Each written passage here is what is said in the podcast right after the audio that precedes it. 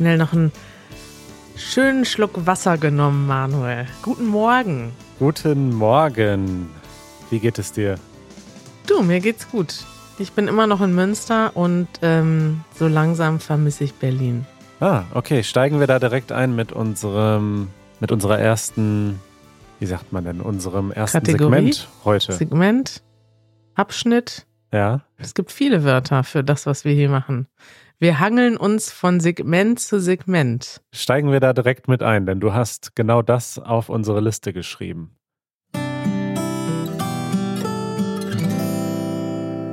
Karis Corner.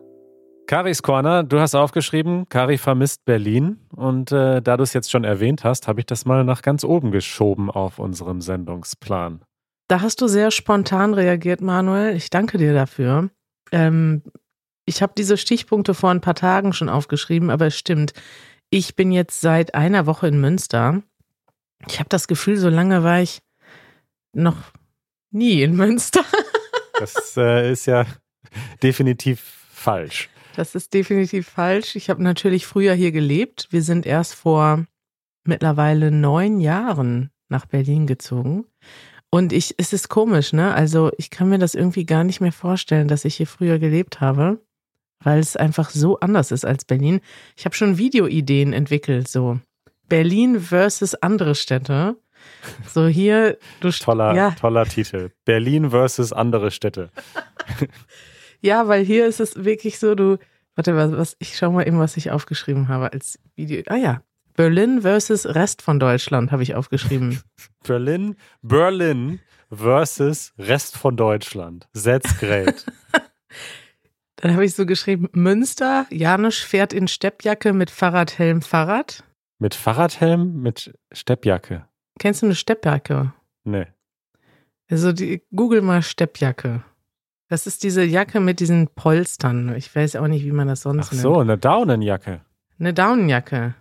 Ja. Ja, Daunenjacke. Das ist irgendwie, in Münster trägt das gefühlt jeder Zweite. Es hat so ein bisschen was Konservatives, ne? Besonders wenn Mhm. die nicht, also die waagerecht, wenn das so waagerechte Polster sind, äh, nee, horizontal, wie sagt man? Also wenn das so eine Linie immer ist, dann ist das Richtig. noch, dann ist das noch so recht normal. Aber es gibt auch diese diamantförmigen äh, Oh ja, Pockets, wo dann die Daunen drin sind. Und das ist irgendwie total konservativ. Ja, und das Verrückte ist, dass das auch wirklich alle Generationen tragen. Du siehst irgendwie 80-Jährige mit Daunenjacke und Fahrradhelm und ähm, 25-Jährige. Also nichts gegen Fahrradhelme, aber ich denke so in Berlin, ne, da brauchst du Fahrradhelme, wo ständig du flitzt durch den Verkehr, da ist viel los. In Münster ist ja eher so, du fährst in Schrittgeschwindigkeit durch die Stadt und das Einzige, was passieren kann, ist, dass ein äh, Fußgänger dir im Weg steht. Naja, ganz so schlimm ist es nicht. Die Leute sollen Fahrradhelme benutzen, aber es fällt einfach auf, dass hier alles ganz ordentlich ist. Alle tragen Fahrradhelm, alle tragen solche Jacken. Und jetzt wollte ich aber das Skript vorlesen, Manuel, hier. Ja. Also in Münster, Janusz fährt in einer Steppjacke mit einem Fahrradhelm ganz vorsichtig auf dem Fahrrad. Und dann im, im Kontrast Berlin, Janusz tanzt in einem Kleid im Park zu Techno-Musik. Das Könntest du klingt dir eher das? nach TikTok für mich als nach YouTube. Ja, es wäre auch für TikTok auch gut. Ähm, Münster, Janusz steigt aus dem Auto mit Sonnenbrille, Steppjacke, die Vögel zwitschern. Berlin, du steigst aus der Tram, überall liegt Kotze und jemand brüllt dich an. Mhm. Kannst du dich damit, kannst du das verstehen, dieser Kontrast?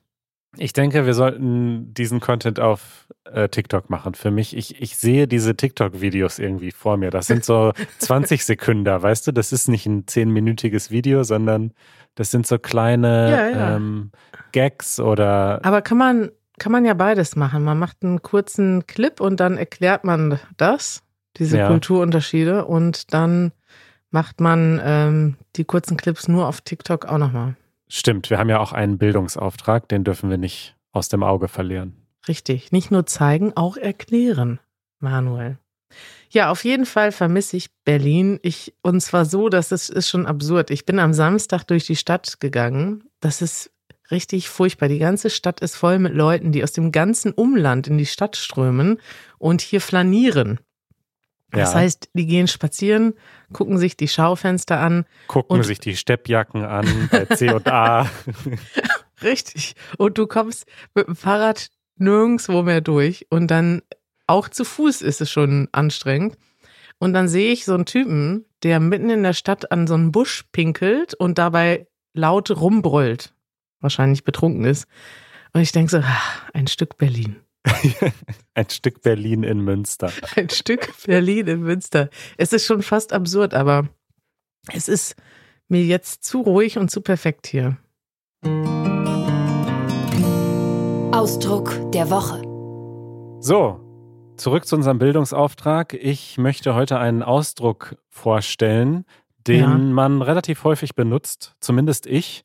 Ganz konkret gab es eine Situation letzte Woche, äh, als uns jemand einen Kommentar, einen sehr langen und lieben Kommentar auf unserer Website hinterließ unter einer Podcast-Episode. Ja, Und äh, konkret ging es da um unsere Mitgliedschaft. ja. Äh, wer hatte den Kommentar geschrieben? Den Kommentar geschrieben hat, ich glaube, Yvonne.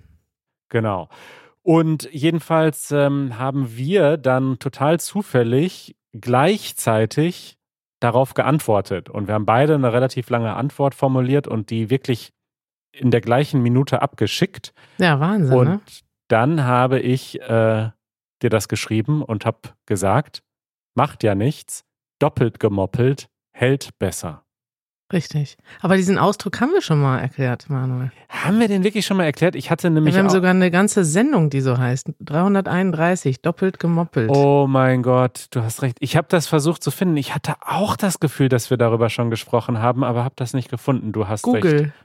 Doppelt hilft. gemoppelt war Ausdruck der Woche. Aber guck mal, ist doch perfekt. 331. Aber Kari, ich sag dir was. Doppelt, Ja, doppelt gemoppelt, gemoppelt. hält besser. es hat ja vielleicht auch nicht jeder diese Episode gehört. Insofern doppelt gemoppelt äh, hält einfach besser. Du musst es aber auch nochmal erklären, weil wenn jetzt jemand gar nicht weiß, wovon wir reden, dann versteht er nichts. Naja, das war jetzt ja quasi selbsterklärend. Also man kann auch sagen, doppelt genäht hält besser.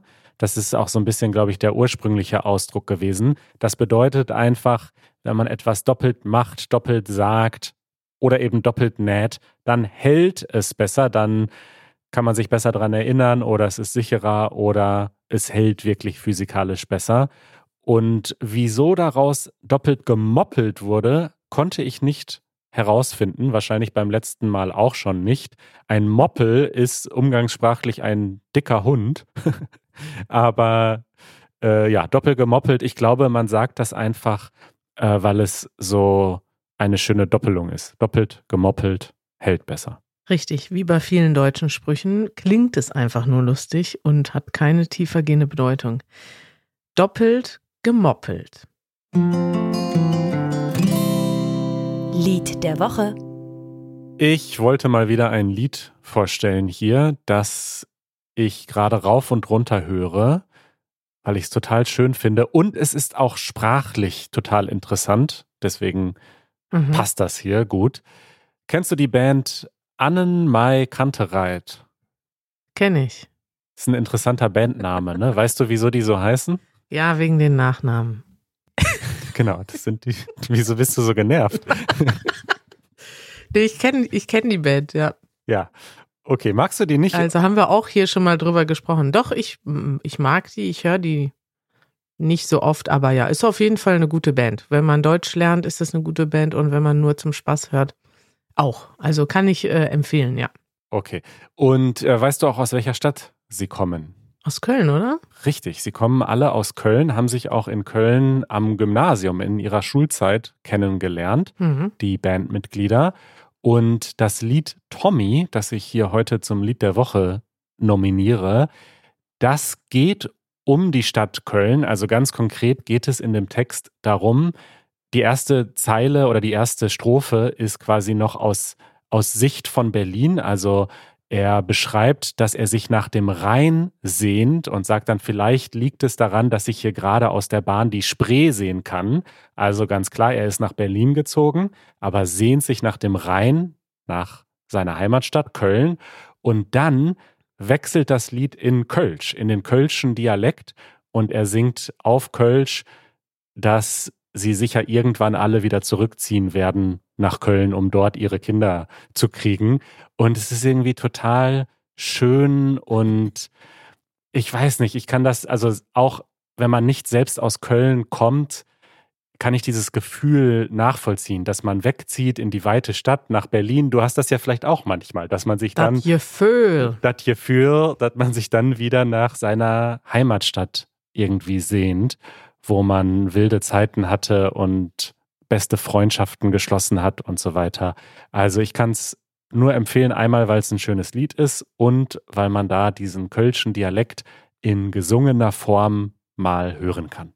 Das ist schön. Und weißt du, was ich dachte, als ich Tommy gesehen habe? Ich habe gedacht, jetzt kommt dieses Werbelied. Tommy, hier kommt der Genuss. Kennst du das, das noch? Das kenne ich gar Ist das eine Senfmarke oder so? Nee, Tommy ist, ja, die machen alles Mögliche, ne? Die machen auch diese äh, Sauce Hollandaise. Tommy. Die machen Mayonnaise, Senf, stimmt, die machen auch Senf.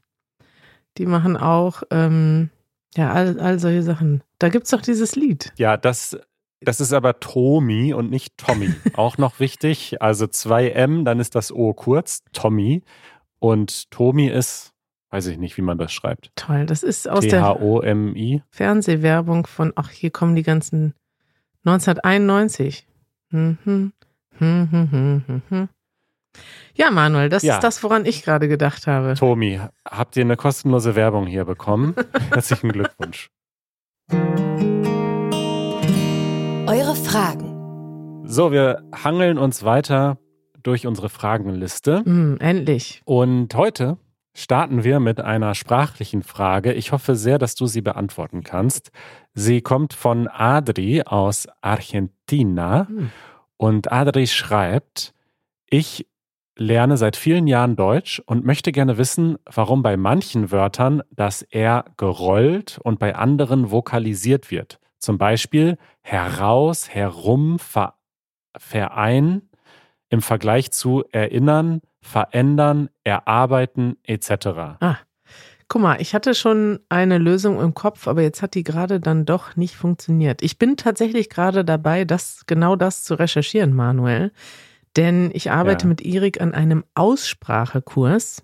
Äh, unsere mhm. Mitglieder können da nächste Woche mal eine Probestunde machen, wenn sie Lust haben. Werde ich heute noch ankündigen. Und da ist das auch ein Thema, weil das vokalisierte R. Erstmal, was heißt das? R wird im Deutschen nicht immer gleich ausgesprochen. Es gibt Rs, die man kaum hört. Das ist dieses vokalisierte A. Vokalisiert, weil es ein, wie ein Vokal klingt. Es klingt eigentlich wie ein kurzes A. Zum Beispiel im Wort Mutter. Du sagst ja nicht Mutter. Mutter. das sagst du nicht. Du sagst auch nicht Mutter oder so. Das würden vielleicht dann Amerikaner sagen, sondern du sagst Mutter. Wie ein kurzes A. Ja. Also, ne? Und das ist ja eigentlich fast immer so, wenn ein Wort mit ER endet, oder? Dass man das wie ein A ausspricht. Genau, immer wenn es auf ER endet. Es ist meistens so, es hat was mit der Silbe zu tun, ob die Silbe quasi, ob das R am Anfang der Silbe steht oder am Ende. Am Anfang wird es meistens wie ein Konsonant ausgesprochen, zum Beispiel Radio. Du sagst nicht hm. Adio, sondern du sagst Radio. Ähm, mhm. Und am Ende der Silbe ist es dann anders. Zum Beispiel Verein. Verein. Es gibt noch eine andere Regel, die ich gesehen habe. Da hieß es, immer wenn es vor einem Vokal steht, wird es, wird es wie ein Konsonant ausgesprochen. Ist auch fast immer der Fall. Zum Beispiel am Anfang eines Wortes ist es fast immer ein Konsonant. Aber Verein ist ein gutes Beispiel, wo es anders ist. Und da hat es dann doch was mit der Silbe zu tun. Die zwei Silben sind Verein.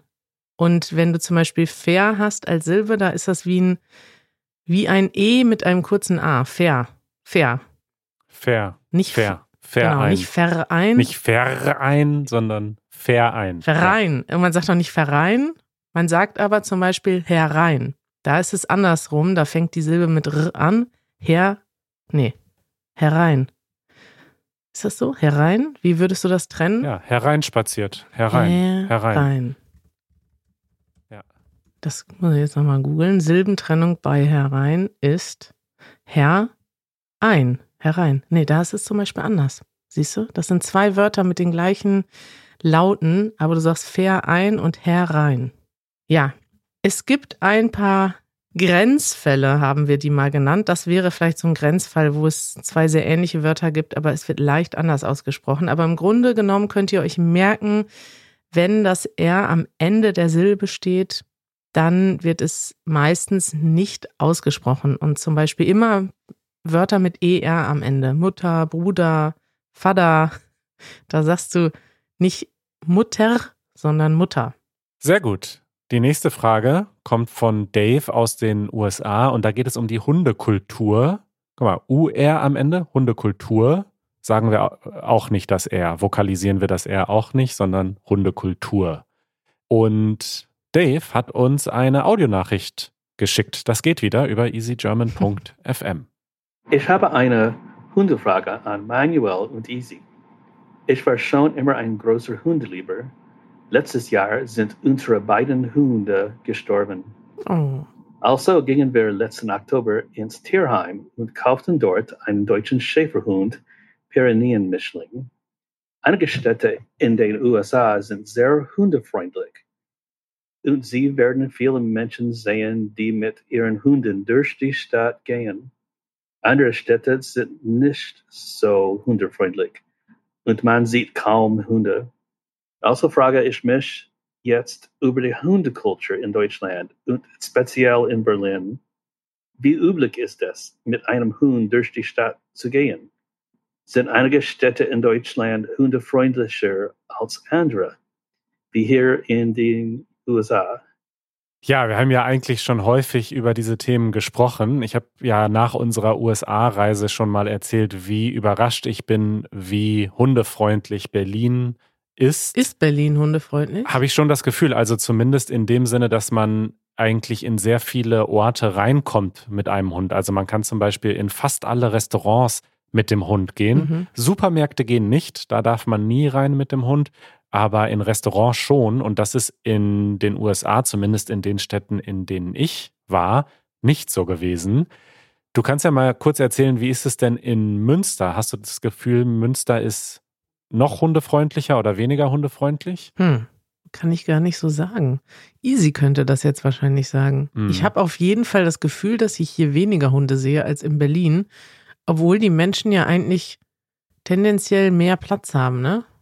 Aber mhm. also würde ich mal so denken, ich habe das Gefühl, in Berlin gibt es viele Leute, die auch in kleinen Wohnungen Hunde haben. Und hier, wenn man so ein, weiß nicht, ich bin jetzt hier in einer Gegend, wo die Leute so ein und zwei und mehr Familienhäuser haben, aber größere Wohnungen als in Berlin, da sehe ich irgendwie weniger Hunde. Aber ich sehe auch Hunde. Ich weiß aber jetzt nicht, ob du ins Restaurant reinkommst.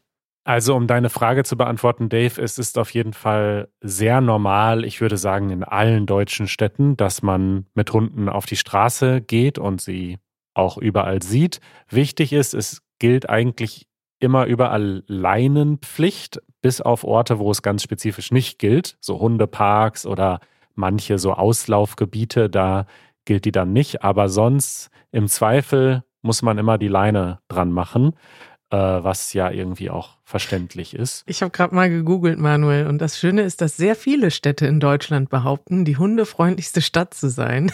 Hier, Echt? Also wenn du nur mal googelst, hundefreundlichste Städte Deutschlands, findest du diese Überschriften. Dresden ist die hundefreundlichste Stadt Deutschlands. Wow, Hamburg ist die hundefreundlichste Stadt Deutschlands. NRW scheint ja. besonders tierlieb mit Wuppertal 4,7 Dortmund, Duisburg und Essen und Bielefeld.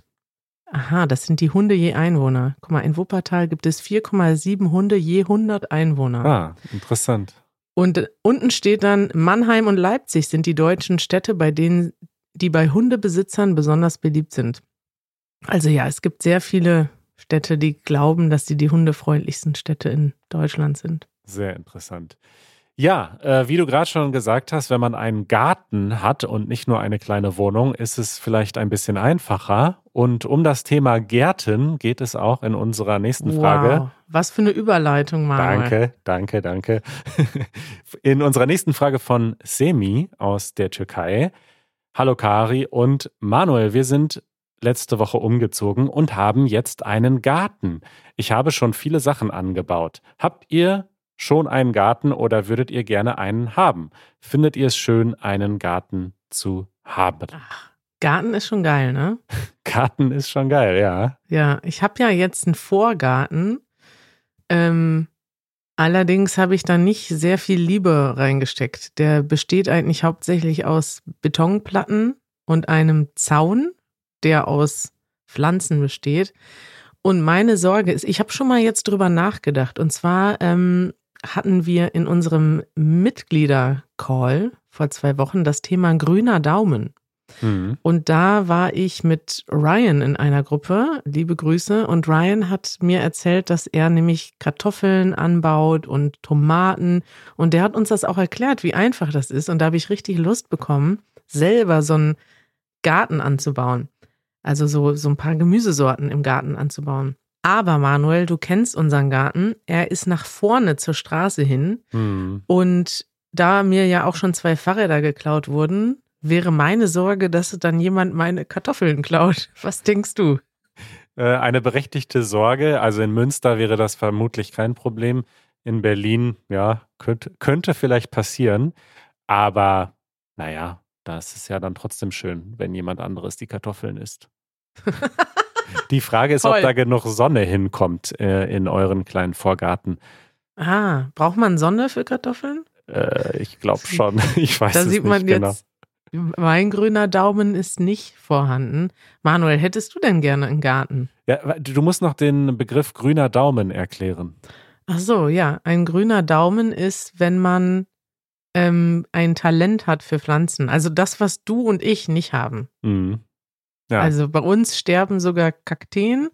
Und wenn du einen grünen Daumen hast, ja, ist ja, ist ja so, Manuel, wollen wir mal ehrlich zu uns sein, ne? Und wenn du einen grünen Daumen hast, dann hast du einfach ein Talent für Pflanzen und liebst Pflanzen. Joanna zum Beispiel hat einen grünen Daumen das stimmt. und wir bemühen uns. Ja. Also ich finde das natürlich auch schön. Also wer möchte nicht gerne einen Garten haben, aber in Berlin ist das natürlich schwierig. Wir haben immerhin einen recht großen Balkon. Das ist schon, finde ich, ein großer Luxus, wenn man einen Balkon hat. Und ähm, ansonsten in Berlin gibt es ja oder in allen Großstädten gibt es eine große Nachfrage nach diesen Schrebergärten. Haben wir auch schon mal drüber gesprochen. Mhm. Das ist dann quasi ein Garten, der nicht vor oder neben oder hinter dem Haus ist, sondern vielleicht in einem ganz anderen Stadtteil. Da gibt es dann so ganz große Flächen, wo ganz viele kleine Gärten sind. Dazwischen sind Zäune. Und so einen Schrebergarten kann man sich mieten und dann dort am Feier, nach Feierabend oder am Wochenende hinfahren und dann Sachen ab, anbauen oder grillen oder abhängen. Aber die Nachfrage danach ist so hoch, dass man in Berlin, glaube ich, 10 oder 15 oder 20 Jahre warten muss, wenn man so einen Garten haben will. Es ist irre, ne? Wer will denn 20 Jahre auf einen Garten warten? Habe ich das schon mal erzählt, dass wir mal eine, eine äh, empörte E-Mail bekommen haben von jemandem, der durch Deutschland gefahren ist zum ersten Mal, glaube ich, in seinem Leben. Und der schrieb, ich bin durchs Ruhrgebiet gefahren und habe sehr viele ärmliche Hütten gesehen. Und Ja, es ist sehr erstaunlich für mich, dass es in Deutschland so viele Leute gibt, die in so Hütten, in so Schecks leben. Und der dachte tatsächlich, dass da Leute wohnen würden, was ja auch sein kann. Ne? Also als wir mit dem Zug durch die USA gefahren sind, haben wir uns auch manchmal gefragt, da waren dann so Trailerparks mit so Wohnwagen, Wohnwagen, die schon ein bisschen älter aussahen. Da haben wir uns auch gefragt, ist das der Hauptwohnsitz von den Leuten? Und ähm, in Deutschland ist das aber meistens nicht so. Also wenn ihr sowas seht, so Hütten mit kleinen Gärten, das sind meistens die Freizeitgärten, wo die Leute am Wochenende oder nach der Arbeit hinfahren und dann ihren, ja, ihre Tomaten anbauen und Pflanzen anbauen und so. Genau. Und es gibt da auch ziemlich strenge Regeln. Man darf da in der Regel auch gar nicht übernachten. Also da ist natürlich alles voll durch. Also gibt es Regeln für alles in Deutschland und man darf da gar nicht wohnen. Das ist dann ganz spezifisch nur ein Schrebergarten. Und das stimmt, die sind häufig in der Nähe von Bahngleisen, weil man da ja eben nicht unbedingt wohnen oder schlafen möchte wegen der Geräusche. Und Stimmt, dann nutzt man diese der Grund. Fläche für Schrebergärten. Richtig. Ich erinnere mich, den Schrebergarten, wo ich hier in Münster häufiger bin, da fährt auch eine Bahn durch. Ja. Das ist dann immer ganz, eine ganz friedliche Gartenidylle und plötzlich. Manuel, Ja. da müssen wir mal ein Video drüber machen oder eine Audioreportage. Das ist wirklich ein eigener Mikrokosmos, so ein Schrebergarten. Und das ist auch eine sehr deutsche Kultur oft dort. Total. Ja, vielen Gartenzwerge Regeln. und so. Mit, ja. Okay, äh, dann haben wir noch eine Frage von Mandy. Die haben wir auch schon mal beantwortet. Ich habe es jetzt gerade mir angeschaut. In Episode 5 unseres Podcasts haben wir darüber gesprochen. Also würde ich sagen, doppelt gemoppelt hält besser. Hier kommt die Frage. Hallo Easy German Team. Mein Name ist Mende und seit vier Jahren lebe ich mit meiner Frau und zwei Tochtern in Berlin. Meine Frage geht um Wasser trinken im Restaurant. In Israel, meinem Heimatland, wenn jemand in einem Restaurant sitzt und nach Wasser fragt, fragt die Kellnerin, ob er Mineralwasser oder normales Wasser aus dem Tap haben möchte. Wenn ich in Deutschland in einem Restaurant sitze und nach Wasser frage, bekomme ich immer das Mineralwasser, obwohl ich nur Wasser aus dem Tap möchte. Weil das Mineralwasser teuer ist, sogar teurer als ein Bier, und Mhm. meine Familie und ich viel Wasser trinken, zahlen wir immer viel Geld nur für Wasser. Gibt es eine Möglichkeit, in einem Restaurant hoffentlich nach Wasser aus dem Tap zu fragen, ohne dass man sich komisch fühlt? Danke und wir lieben Ihren Podcast. Oh. Also Mandy, ich würde sagen, es gibt eine Möglichkeit, höflich zu fragen, aber nein, man wird sich dabei leider immer komisch fühlen. Ja, es ist wirklich ein Skandal in Deutschland, dass ähm, man versucht, Wasser zu verkaufen. Und das Verrückte ist sogar, dass es ist ja so, dass vor allem in Berlin das Essen recht günstig ist und viele Restaurants eigentlich ihren Hauptumsatz über Getränke machen. Also ich kenne gerade viele auch so vietnamesische Restaurants, äh, die dann ein Essen, ein richtiges Abendessen für irgendwie 8,90 Euro oder 11 Euro anbieten. Und das Wasser kostet dann aber 4,70 Euro. Hab, ist jetzt, das wäre jetzt schon viel Geld, aber das habe ich schon gesehen in Berlin, ne? dass dann plötzlich ein Glas Wasser halb so viel kostet wie das ganze Gericht und das ist wirklich verrückt. Man kann versuchen, Leitungswasser zu bestellen. Du kannst einfach sagen, könnte ich bitte ein Leitungswasser haben? Und wenn die nett sind, dann machen die das auch, aber ganz oft machen die das nicht und sagen dann, ja, haben wir nicht oder ja, haben wir, kostet aber Geld. Das habe ich auch schon gesehen, dass dann jemand mir ein Leitungswasser bringt, was total klein ist und dann soll ich dafür noch ein Euro bezahlen. Ja, Und ja, das kommt jetzt immer häufiger vor. Also, dass sie es ganz ablehnen, das ist mir wirklich schon lange nicht mehr passiert. Aber es kann passieren, dass sie sagen, ja, kostet aber einen Euro. Und wenn es dann Mhm. halbwegs groß ist, finde ich es auch okay. Denn der Grund ist ja eben, dass sie sich über die Getränke finanzieren und wie du schon sagst, nicht so viel Geld mit dem Essen verdienen und dann darauf hoffen, dass die Leute viele Getränke trinken. Und wenn man dann aber nur Leitungswasser bestellt und nichts dafür bezahlt. Ich meine, ich weiß, dass das zum Beispiel in den USA Standard ist. Da kriegst du das Leitungswasser direkt mit Eis auf den Tisch, wenn du dich hinsetzt. Ich finde das auch gut. Aber dafür erinnere ich mich auch, was die Sachen da gekostet haben. Und dann, ja, dann kostet halt das Essen 20 bis 30 Dollar und Genau. in Berlin im Restaurant ist dann ist das Essen 10 bis 20 Euro zum Beispiel. Also 20 Euro ist schon, ist schon ein guter Preis für ein Essen. Absolut. Meistens kann man weniger bezahlen. aber ja, man kann auf jeden Fall freundlich fragen, könnte ich ein Leitungswasser bekommen? Und dann äh, passt das schon. Und wenn und ihr dann hoffen. Wenn ihr noch mal hören wollt, wie wir uns da richtig drüber aufgeregt haben, das ist schon ein paar Jahre her, aber in Episode 5 kann ich mich noch daran erinnern, da ging es im Segment Das nervt um genau dieses Thema. Kari, das war's für heute. War's das schon wieder? Wir haben eine aufregende Woche vor uns. Am Donnerstag ist unser Live-Event.